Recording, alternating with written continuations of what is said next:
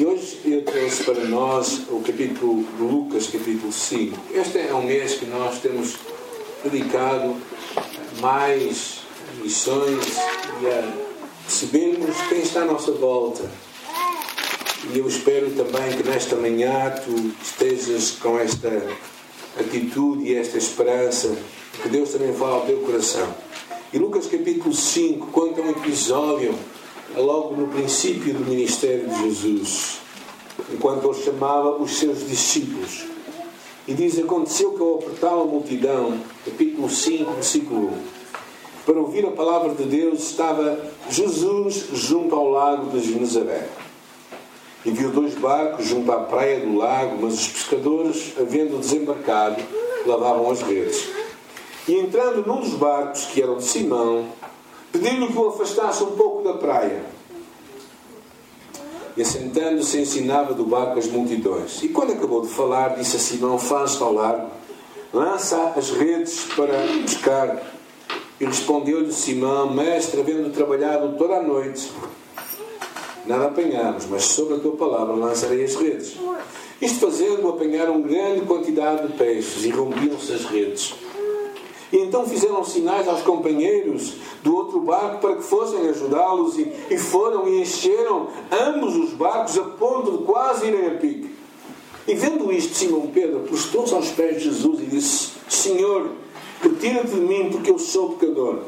Pois à vista da peça que fizeram, a admiração se apoderou dele e de todos os seus companheiros bem como Tiago e João, filhos de Zebedeu, que eram seus sócios, e disse Jesus a Simão: Não temas, doravante serás pescadores de homens. E arrastando eles os barcos sobre a praia, deixaram tudo e o seguiram. É, este é um episódio impressionante acerca deste encontro de Jesus. Eu tenho o meu PowerPoint em cima. E esta chamada de Jesus para todos nós. Né? De, de vivemos uma vida de fé e de obediência. E verdadeiramente esta é a chave desta passagem. A obediência que nos leva a lugares que nós imprevisíveis. E Jesus, claramente, neste episódio, traz uma série de, de ensinos tão interessantes. Eu acho que o primeiro deles, no capítulo, no capítulo 5 que lemos, no versículo 1 e 2, é o facto de Jesus se encontrar conosco no nosso dia a dia. Ou seja, verdadeiramente Deus não é um Deus de ocasiões especiais, não é um Deus que marca encontro somente em igrejas, não é um Deus que está à espera do momento certo, mas é um Deus que vai ao nosso encontro onde nós estamos, enquanto trabalhamos, enquanto vivemos em famílias, enquanto arregaçamos as nossas mangas, enquanto estudamos, enquanto pescamos, enquanto fazemos o que quer que seja. Deus é este Deus que nos encontra. O chamado Immanuel, que significa Deus, Deus conosco. Deus conosco quando? Na igreja? Também. Mas fora da igreja também. No nosso trabalho, na nossa casa. Ou seja, Deus não é somente um Deus de, de uma certa altura da nossa vida é um Deus de sempre e de todo lugar. Que é interessante pensarmos. Porque se calhar alguns de nós não estão a contar que Deus os encontra onde eles estão a trabalhar, onde eles estão a estudar, onde eles estão a divertir. Ou seja, pensam que Deus é um Deus que eles podem marcar encontro na igreja. Agora, Deus não é este Deus. Deus é um Deus que vai ao nosso encontro onde nós estamos. Isso deve nos fazer refletir muito acerca do nosso discipulado. O nosso discipulado não é algo que acontece em algumas alturas da nossa vida ou quando nós estamos com os outros cristãos, mas é quando nós estamos com Deus, que significa sempre. Eu acho que este é o, é o pontapé de saída desta passagem. Deus se encontra conosco onde tu estás a viver a tua vida. O que significa? Pensa para ti mesmo, não é? O que é que isso significa? Que em cada lugar onde tu estejas a fazer o que quer que sejas, tem que ser um lugar onde Deus pode ser convidado a estar ao teu lado.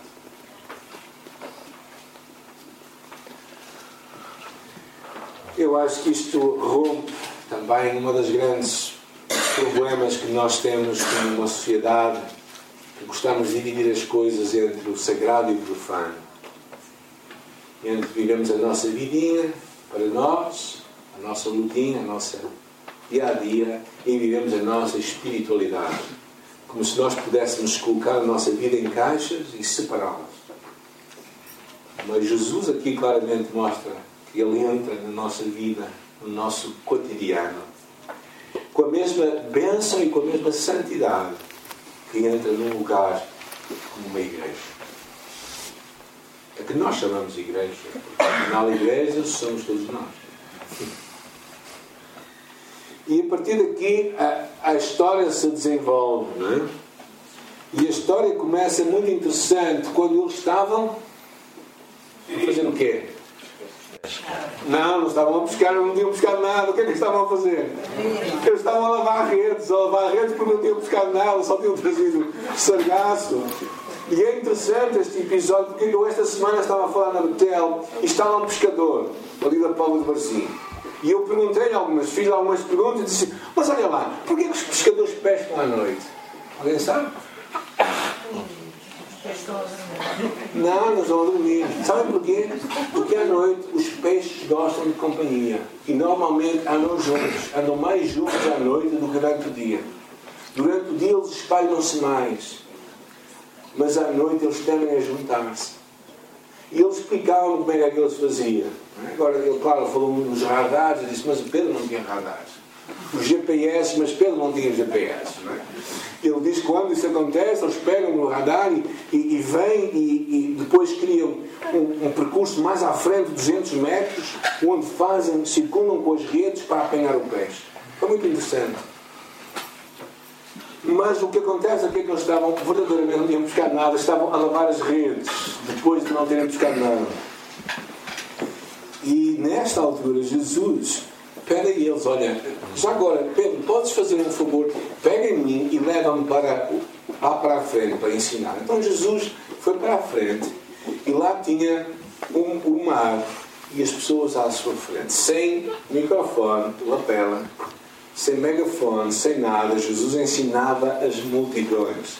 Ele havia de ser um homem forte, com uma grande capacidade, um volume de voz impressionante, um pavarotti daqueles dias. Porque verdadeiramente nós lemos que eram multidões de pessoas. E alguns discursos de Jesus não eram, não eram pequenos. E acontece que Jesus, aqui está a primeira coisa, é, é esta obediência de Pedro, simples para ir até o mar, levar Jesus, e daquele mar Jesus fazia o seu palco para ensinar aquela gente. Jesus está a falar sobre coisas interessantes, possivelmente sobre a misericórdia, sobre a graça de Deus, sobre a fé. Sobre... Não sabemos o conteúdo da mensagem de Jesus aqui. Sabemos que ele pregou à multidão, não é? Mas o que percebemos é que, é que aquilo vai um pouco mais longe, não é? Ou seja, esta ideia de obedecer e deixar os resultados com Deus é muito interessante, porque que vemos que esta fé de Pedro, que se manifesta em ouvir e viver o que Jesus nos encoraja a viver, independentemente da previsibilidade da vida. Porque Jesus pega Pedro, é curioso, ele diz assim: Pedro, ok, eu sei que tu não buscaste nada, mas vai para o mar alto.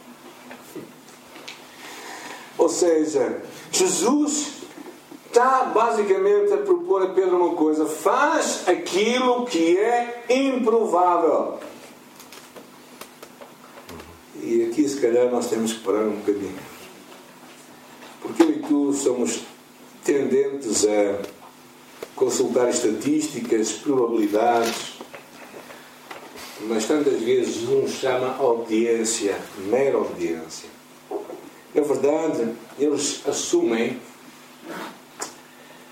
a chamada para obedecer e deixar com Deus os resultados. Eles assumem que não buscaram nada à noite por isso, na melhor altura,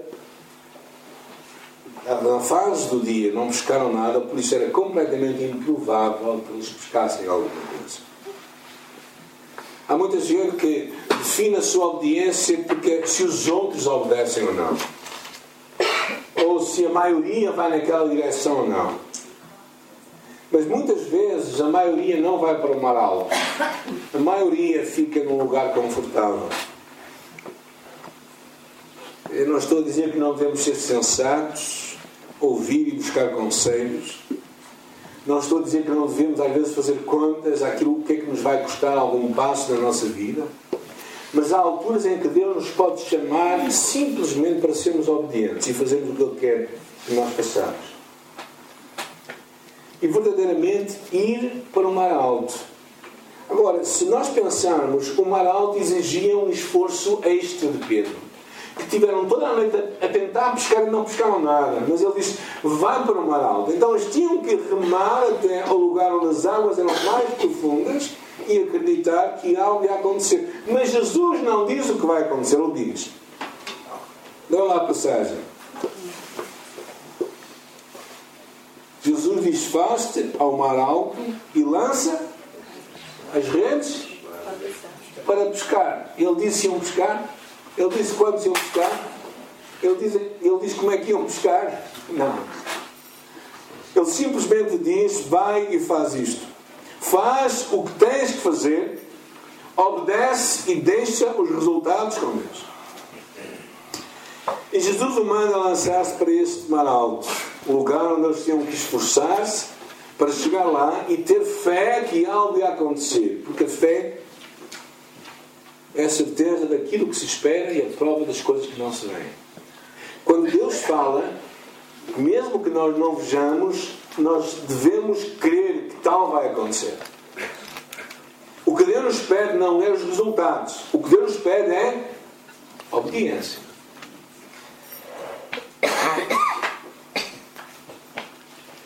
Ah, Jesus não disse quantos, quantos peixes eles iam apanhar, se muitos, se poucos. Não lhes disse verdadeiramente o que ia acontecer, só disse para saírem para o mar alto e lançarem as redes. É claro, nós temos tanta companhia. Pensem nos israelitas quando estavam à volta de Jericó. O que é que Deus disse que ia acontecer? Nada. Deus só disse: andem à volta da cidade durante sete dias. E no sétimo dia andaram sete vezes à volta da cidade.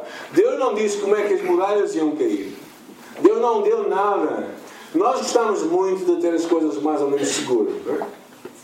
Mas Deus simplesmente disse: vai e façam isto. Pensem em, em Jonas. Quando Deus manda para Ninive, o que é que Deus lhe disse? Vai a Ninive e, e prega. Ele disse quando se iam converter. Ele disse se iam converter. Como é que ia acontecer a conversão, a revolução que aquela cidade iria ter? Não. Só disse para ele ir e pregar. Pensem em Paulo. Quando Deus dá aquela visão na Macedônia, do homem macedônio, quando disse, vem e passa por aqui. Deus disse quem é que se ia converter. Deus falou de Lídia, que ia se converter, aquela mulher vendedora de púrpura Deus falou acerca do carcereiro e toda a sua família que haveria de se converter. Não. Deus somente disse vai para a Macedónia. E é isso que Deus tem trazido muito ao meu coração esta semana. É? Nós gostamos de tudo o mais controlado possível. E às vezes Deus simplesmente diz: vai e faz isto, obedece à minha voz, responda à minha chamada. O que é que Deus espera de ti neste ano? Qual a área da tua vida em que tu estás a resistir a obedecer a Deus? Qual o compromisso que Deus quer que tu assumas com a tua igreja local? Tu estás verdadeiramente com o pé a travar e não queres fazer esse compromisso. Qual o teu medo para partilhar a tua fé com outras pessoas? Há duas semanas atrás começámos a falar da Operação André. Uma oportunidade para tu e eu começarmos a orar por três pessoas que Deus põe no nosso caminho. Eu não vou perguntar quem já preencheu o ficha. Porque a obediência é pessoal. Mas eu quero vos encorajar nesta semana a começarem a orar por três pessoas. No final podem levar um cartão e orar por três pessoas. Não digam, não pensem como é que elas se vão converter. Não pensem como é que vão compartilhar a fé com elas ainda. Comecem simplesmente a orar e a acreditar que Deus tem poder para salvá-las. Não perguntem a Deus como ainda. Deixem Deus fazer as coisas. O que vocês têm que fazer é obedecer e orar. Somente isso. Deus não pede mais coisas. Agora, eu sei que alguns de nós estamos a dizer: Ah, mas isso é um bocado improvável que aconteça. pois, era improvável que eles pescassem. Às vezes nós, quando pensamos também nós como igreja, não é? Eu estava a pensar, nós como igreja local, o que é que Deus espera de nós? Qual a nossa disposição? Semana passada, ao irmos até Fátima, ao irmos até Moimento da Beira, recebemos a oportunidade de servir comunidades e de sermos parte do que Deus está a fazer no nosso país. Não custou muito, foi não, Teresa? Não custou nada, até, não é? Foi só chegar lá e, e, e Deus nos usar. E é isso que Deus espera, às vezes, que nós abramos os olhos para as oportunidades que Deus tem para nós como igreja local. Estava a pensar acerca o que é que Deus quer que nós façamos mais deste campo durante este ano. Como é que Deus quer que nós nos envolvamos mais em missões naquilo que Deus está a fazer? Semana passada, esta semana, enviamos a nossa oferta missionária para a Algéria. 1.550 euros. E a oferta demos,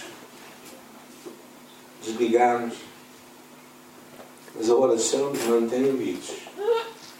E, e, Deus não tem incomodado muito não é? acerca da importância, se calhar, de nós mesmo começarmos a orar mais insistentemente por oportunidades para nós abençoarmos o que Deus está a fazer em alguns desses lugares. Estamos dispostos a irmos mais longe. Pela África lusófona, na língua portuguesa, o trabalho em Santo Tomé e Príncipe com os ovos, o trabalho que Deus está a fazer em Moçambique com o Pratas, a obra que Deus quer fazer na Guiné-Bissau, tem sido verdadeiramente abençoada com a presença de tantos missionários. E Deus acho que nos chama claramente para sermos parte de tudo isso que Deus está a fazer. E talvez nós pensamos assim, mas isso, isso é improvável. Nós não temos recursos. Por isso mesmo é que se calhar Deus nos a chamar. É por não termos recursos. É porque Deus nos quer usar tal qual nós somos e estamos, mas simplesmente obedientes. Obedientes que a nossa obediência vai trazer resultados. Na verdade, Deus quase nunca nos diz tudo o que vai acontecer, mas só nos diz o que devemos fazer e o que Ele espera de nós. Se Deus nos dissesse tudo o que ia acontecer, eu acho que se calhar tu e eu começávamos a questionar Deus, a dizer porque é que tu não fazes assim ou, ou assim. Ou talvez nós começámos a dizer Deus, mas se é assim eu quero já acelerar as coisas. Ou seja, verdadeiramente Deus somente nos pede obediência e nisso eu e tu temos de estar seguros que Deus quer aquilo de nós. Os milagres acontecem, mantém um espírito humilde e santo. É interessante que quando o fizeram, quando viram aquela quantidade de peixes que rompiam as redes, fizeram sinais aos companheiros do outro barco para que fossem ajudá-los e encheram ambos os barcos a ponto de quase irem a pico. E Pedro prostrou-se aos pés de, de, de, Jesus e lhe disse: Senhor, retira-te de mim, porque eu sou pecador. Pedro teve esta revelação de quem era realmente o seu mestre. Ele era o Senhor, ele era Deus, com o poder infinito, com sabedoria divina, com amor extremado, com misericórdia imensa, a ponto de trazer-lhe tanto peixe. E quando Simão Pedro vê isto, se prostra perante Jesus e diz: Afasta-te de mim, porque eu sou pecador. Pedro teve esta revelação da santidade de Deus. Primeiro, Pedro reconheceu quem ele era. Ele era um pecador necessitado de Deus. E a segunda coisa, Pedro reconheceu quem Deus era. Deus era a razão de tudo e tudo se devia a Ele. E face a esta visão, Pedro se põe de joelhos. Pedro não reclama para si qualquer poder, qualquer glória, qualquer sabedoria. É tudo por causa de Cristo. Tudo por causa de Cristo. E eu acho que aqui é um dos pontos chaves para o crescimento espiritual. Quando Deus nos decide abençoar, e quando nós decidimos, e quando nós, pela sua graça, somos, somos envolvidos no que Deus está a fazer neste mundo, e começamos a ver Deus agir em nossa vida para abençoar outros, manter um espírito humilde é certamente um dos grandes desafios espirituais que todos nós temos. No meio das nossas conquistas, pela graça de Deus, poderemos viver. Não nos esqueçamos que é por Sua causa que nós temos e conquistamos o que conquistamos. Manter um espírito humilde e santo é, é um segredo muito grande. Porque o orgulho precede a ruína. E tantos começaram bem e terminam mal. É interessante como temos que dosear a nossa ousadia e intrepidez com uma, mantermos um espírito dependente e reconhecimento de Deus. Agora, é muito interessante esta história, porque eu estava a pensar do ponto de vista financeiro para Pedro. É? Depois de uma pesca destas, o que é que se faz com, peixe, com tanto peixe? O que é que peixe? Dá-se? É, que gente generosa, graças a Deus. Bem, eles eram vendedores, eles, dependiam daquilo, não davam, com certeza. Eles tinham um grande negócio, tinham ali uma grande oportunidade de saírem de uma situação um bocado difícil, é? uma crise que estavam a passar, e estava ali a oportunidade de terem ali um pé de meia jeitoso ali. Mas o que acontece aqui nesta história que é mais interessante é que no meio daquela bênção toda financeira, daquela prosperidade, vamos usar as nossas palavras de hoje, é? aquela abundância de dinheiro e de recursos, Jesus diz uma coisa: Olha, o que é que Jesus diz?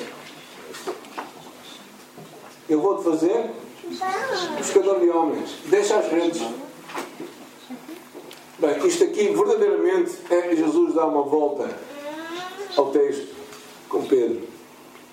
Ou seja, Jesus está basicamente a dizer a Pedro: Pedro, tu não te vais ocupar de peixes, tu vais ocupar de pessoas. E pessoas são mais importantes que peixes. O maior milagre não tem a ver com peixes, com prosperidade dos negócios, com sinais e maravilhas, com construções de edifícios ou igrejas. O maior milagre. E o alvo final da nossa chamada como discípulos, é vermos vidas salvas e transformadas pelo poder de Deus. Esse é o maior milagre. Pedro, o maior milagre não é esta abundância de peixe que estás a trazer aí com, com os teus discípulos e encheste esses dois barcos. Estás contente? Ok, mas isto não é o maior milagre. É quando tu tocares vidas e vidas forem transformadas. Por isso, as palavras de Jesus são tão claras para nós hoje. Ide e fazei discípulos de todas as nações. Eu acho que neste ano 2016, Deus nos está a dizer: E eu te farei pescador de homens. Estás a ouvir? Deus te diz a ti e a mim: E eu te farei pescador de homens. Alguns de nós estão à espera de ter uma vida mais simples mais abençoado. Mas Jesus tem algo muito maior para nós. É verdade, Deus vai nos abençoar e Deus vai ao nosso encontro das nossas necessidades. Foi ao encontro das necessidades de Pedro. Mas Ele vai fazer muito mais. Ele não somente termina a sua obra em nós, mas através de nós vai abençoar a vida de outros. Vidas transformadas são o maior milagre. Ou seja, verdadeiramente, este é o que Deus quer fazer. E, e, e aqui Jesus realmente muda uma vez mais a cabeça de Pedro. Eu acho que Jesus é perito em eh, mudar a nossa mentalidade. Porque a mentalidade de um homem e de uma mulher do século XXI é terem uma vida próspera, descansada e confortável. o máximo previsível possível. Eu, como pastor, também já pensei isso muitas vezes. E Deus sempre me incomoda e diz assim: Não, eu não tenho esse projeto para ti. O meu projeto para ti é que tu estejas disponível para mim sempre. Ou seja, o que tu tens hoje, é verdade, tens hoje, mas o que terás amanhã só eu sei. E para onde tu irás só eu sei. Por isso, mantém-te disponível, com as mãos abertas, para que eu haja em tua vida. E realmente, às vezes nós o que queremos é termos estas nossas necessidades satisfeitas e finalmente dizer Senhor, muito obrigado porque me abençoaste a mim e à minha família. Ah, isto é, dizer eu gosto de dizer isto. Mas Deus não quer só fazer isto. O que é que Deus disse a Abraão? Quando Deus vai abençoar, eu te vou abençoar e no final diz tu uma bênção. Ou seja, Deus nos dá para nós partirmos. Por isso é que não me incomoda nada nós, numa altura de tanta necessidade aqui na nossa igreja, possamos repartir o que temos com outros que precisam tanto mais do que nós. Mas a história não termina aqui. Porque a última parte talvez deva ser o princípio de toda a história. Versículo 11. Alguém pode ler? E deixando eles os barcos sobre a praia, deixando tudo, o seguiram. Este é a maior lição de todas. Jesus, Jesus Cristo, é o teu melhor projeto de vida. Seguir Jesus é a coisa mais fascinante que qualquer homem pode fazer. Tu podes fazer o que quer que seja para ganhar a tua vida também. Podes trabalhar, podes fazer o que quiser que seja, mas como projeto de vida, Jesus era o maior, foi o maior projeto. E eles disse, vendo, ao verem quem Jesus era, e eles deixaram tudo e o seguiram. Abandonaram a maior pesca que tinham experimentado para seguir Jesus. Aconteceu com peixe. Ficou para os colegas venderem. Eu não acho que ficou ali a apodrecer mas outros venderam, outros usaram. Aquilo, é, é, os barcos eram dos pais dele também, então havia um negócio familiar e havia ali sócios também, aqui falado aqui na Escritura. Ou seja, aquilo não foi perdido, mas eles perceberam uma coisa, bem, algo maior. E este maior é seguir Jesus claro, o que nós percebemos claramente é que, é Deus não nos pede necessariamente para nós deixarmos os nossos trabalhos ou as nossas ocupações mas o que Ele pede é que em tudo que nós fazemos, nós estejamos verdadeiramente comprometidos em seguir Jesus. Porque Ele é o maior projeto da vida. Tu podes fazer o que quiseres com a tua vida. E tudo o que tu fizeres com as tuas mãos poderá trazer prosperidade para, teu, para a tua família.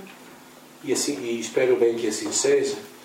Mas a única coisa eterna que tu vais levar é este desejo e caminhada com Cristo. Luciano Pavarotti, na sua juventude, tinha um professor de tenor muito importante. E enquanto estava na universidade, ele, antes de se graduar, virou-se para o seu pai e lhe disse: Pai, eu estou indeciso. Devo-me tornar um professor ou um cantor? O pai olhou para ele e disse assim: Filho, se tu tentares sentar em duas cadeiras, tu vais cair no meio das, no meio das mesmas. Por isso tu tens que escolher uma cadeira. Alguns de nós estamos vi queremos viver vidas indecisas. Vamos um pé de um lado e um pé do outro. Como eu falava tantas vezes, é? em cima um pé numa canoa e um pé na outra canoa. Mas Deus espera que nós tomamos uma decisão em nossa vida. E a decisão que Pedro tomou foi seguir Jesus. Verdadeiramente, tudo isto começa com, com uma. A história começa com Cristo encontrando-se connosco no nosso dia a dia. Como é que Deus te vai encontrar? Como é que tu te encontras com Deus? Como é que tu deixas que Deus toque o teu dia a dia? Ou será que tu és daqueles que comes, enches o bandulho e pensas que a comida vai chegar para mais daqui a uma semana? Curioso nos casamentos é que nós comemos muito, normalmente demais, mas no dia seguinte temos fome na mesma. E isto é, é, é uma coisa, desculpa, é um bocado estúpida, pronto. Mas o, ser humano é assim. E sabe o que é que isto quer dizer? Quer dizer que também tu e eu, na nossa caminhada com Deus, nós podemos ter cultos muito abençoados. O pregador e o pastor até pode pregar muito bem, mas se tu e eu, durante a semana, não nos alimentarmos de Deus, não encontrarmos a Deus, não nos cruzarmos com Ele no nosso dia a dia, a comida não vai chegar até próximo domingo. Esquece. E esta eu acho que é a história desta passagem. Cristo se encontra connosco e nos chama à obediência. E aqui começa tudo. A obediência com coisas simples. Pode ser pensamentos, podem ser atitudes, podem ser passos que tu tens que tomar na tua vida. E quando tomas estes passos, podem ser coisas pequenas. O primeiro passo de Pedro foi sair com o barco mais para a frente para que Jesus pregasse. Oraram? Aqui começou a obediência. Às vezes nós temos grandes coisas. E, e depois Deus pode fazer mais coisas acontecer na nossa vida. Mas tudo começa com um espírito de obediência. E quando Deus te pede para obedeceres, não. Não olhes para os outros ao teu lado, ok? Não meças a tua vida pelos outros. É? Acredita que se Deus te chama para algo, Ele é capaz de fazer isso. Não peças o detalhe, o caderno de encargos.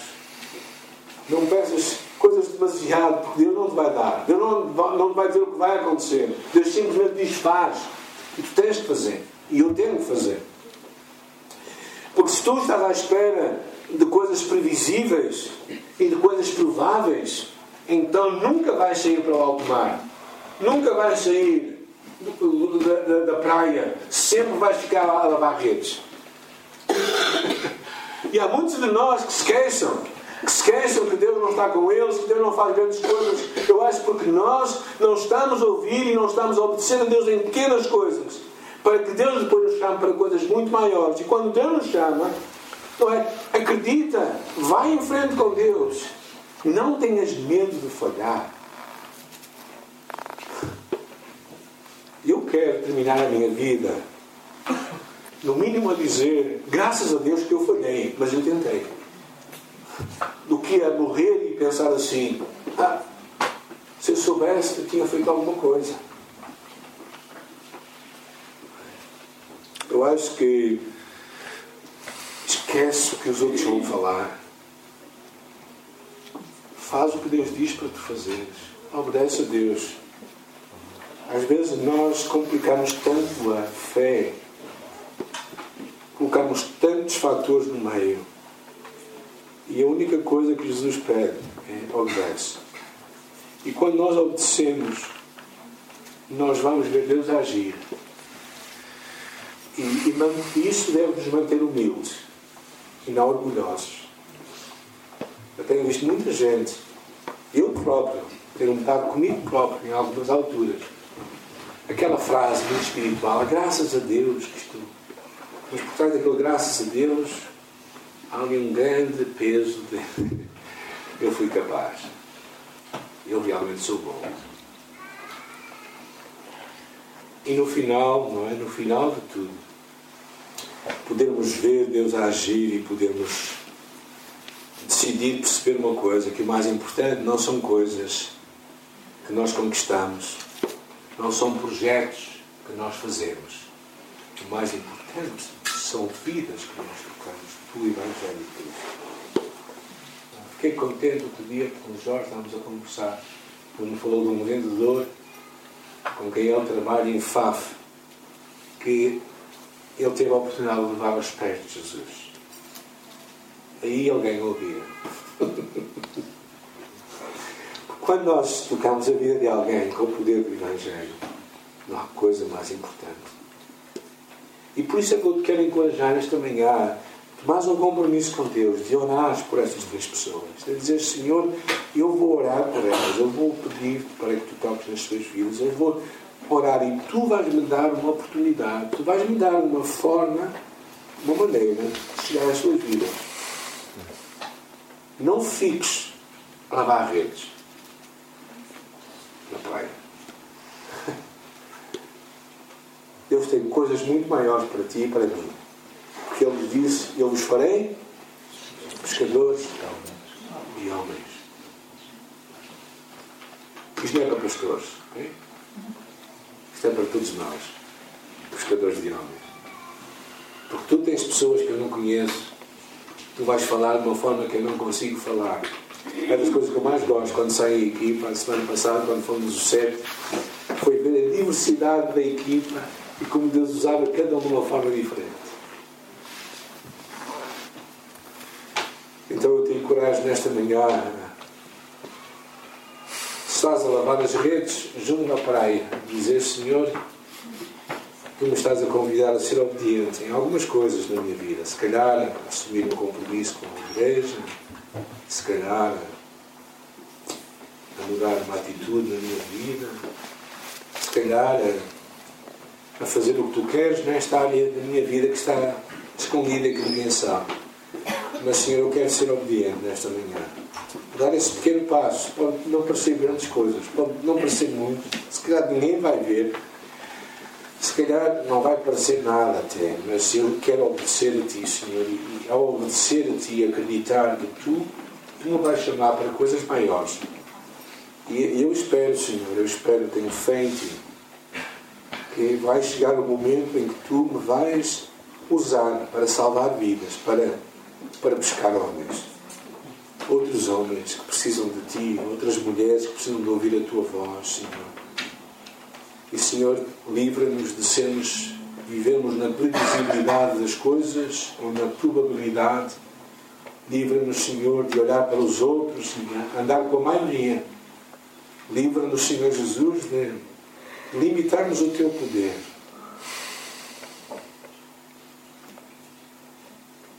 Os nossos olhos para para os campos, para vermos e crermos que eles estão preparados para a colheita. E nós simplesmente nos chamas para sermos parte deste projeto.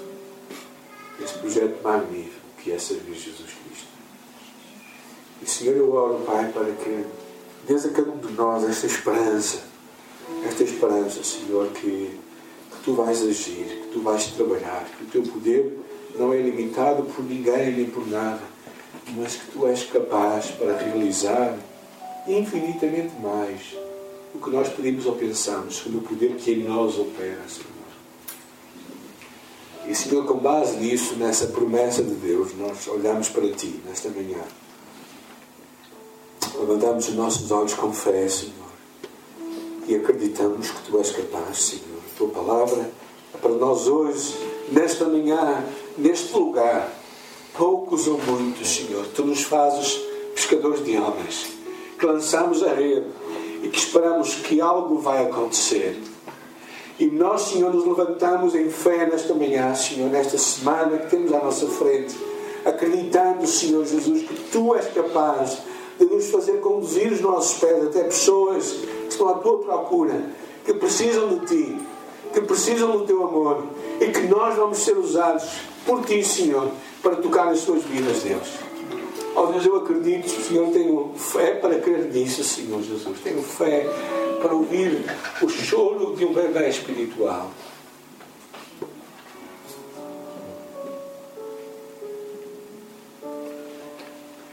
E é para isso, Senhor, que tu nos chamas a todos nós para partilharmos a nossa fé e acreditarmos que Tu és capaz de realizar, Senhor, uma mudança, uma operação. E, Senhor, ajuda-nos a sermos fiéis nesta manhã, a obedecermos a Ti. E começamos desde hoje a orar, a colocar perante Ti essas pessoas que Tu tens colocado diante de nós, na nossa lista, Senhor. Orar por elas, pedir por elas, e acreditar naquilo que tu vais fazer para a tua glória.